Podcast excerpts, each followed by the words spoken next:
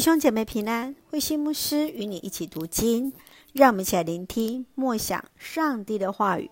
但以书第九章到第十章，上帝喜爱你。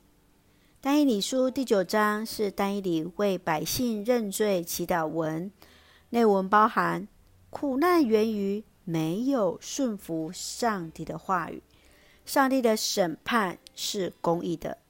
然而，上帝是怜悯慈爱的上帝，要纪念与以色列所立的约，而在七十七个七的意象之中，来预言了犹太人将被掳归回，以及圣殿的重建。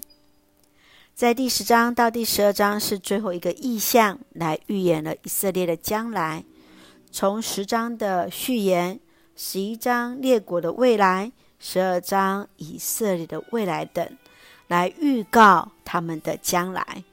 在第十章，我们看见那穿着细麻纱衣服的天使为丹伊里来解说意象。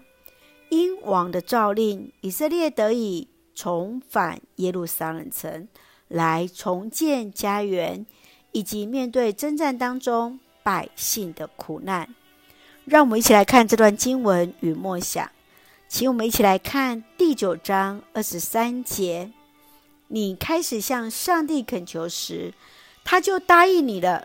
他喜爱你，所以我来向你传达他的话。现在，请留意这信息，明白这意象。但以理是一个祷告的先知，带领群众向上帝来认罪祷告，按着耶利米所提醒的。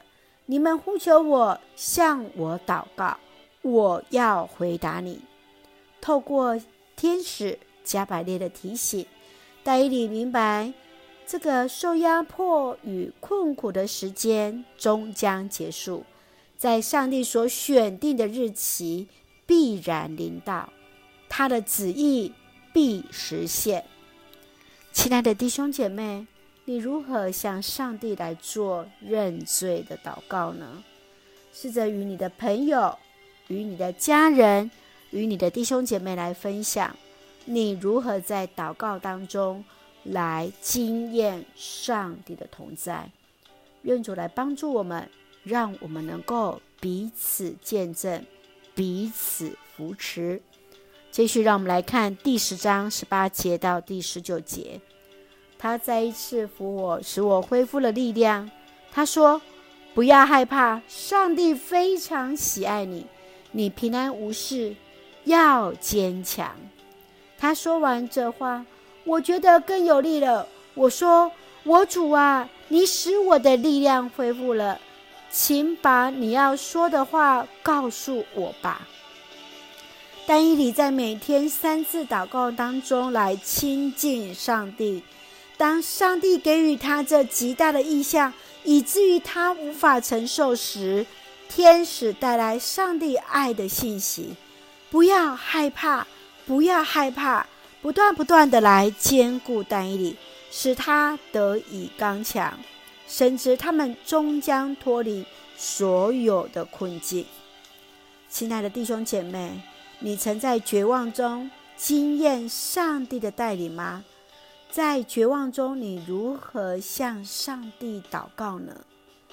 求主来帮助我们，不要害怕，让我们更多的交托，让我们将一切交给神，因为上帝深爱着我们啦。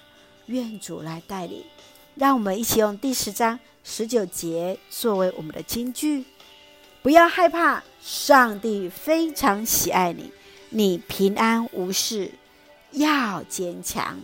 是的，让我们用第一人称来对自己来宣告：不要害怕，上帝非常喜爱我，我平安无事，要坚强。是的，愿主的平安与我们同行。上帝深爱着我们呐、一起用这段经文来祷告。亲爱的天父上帝，感谢上帝深爱着我们。带领我们新的一天，有主同行，求主引导我们在祷告中亲近你，在寂寞中聆听你的声音，恳求主垂听我们认罪的祷告，宽恕、怜悯、拯救我们。深知主爱我们，必带领我们走过死荫幽谷，使我们平安无事。谢谢主赐福教会与我们所爱的家人身心灵健壮，恩待我们的国家台湾有主的掌权，使我们都与主连结。做上帝恩典的出口，感谢祷告是奉靠主耶稣的圣名求，阿门。弟兄姐妹，愿上帝的平安与你同在。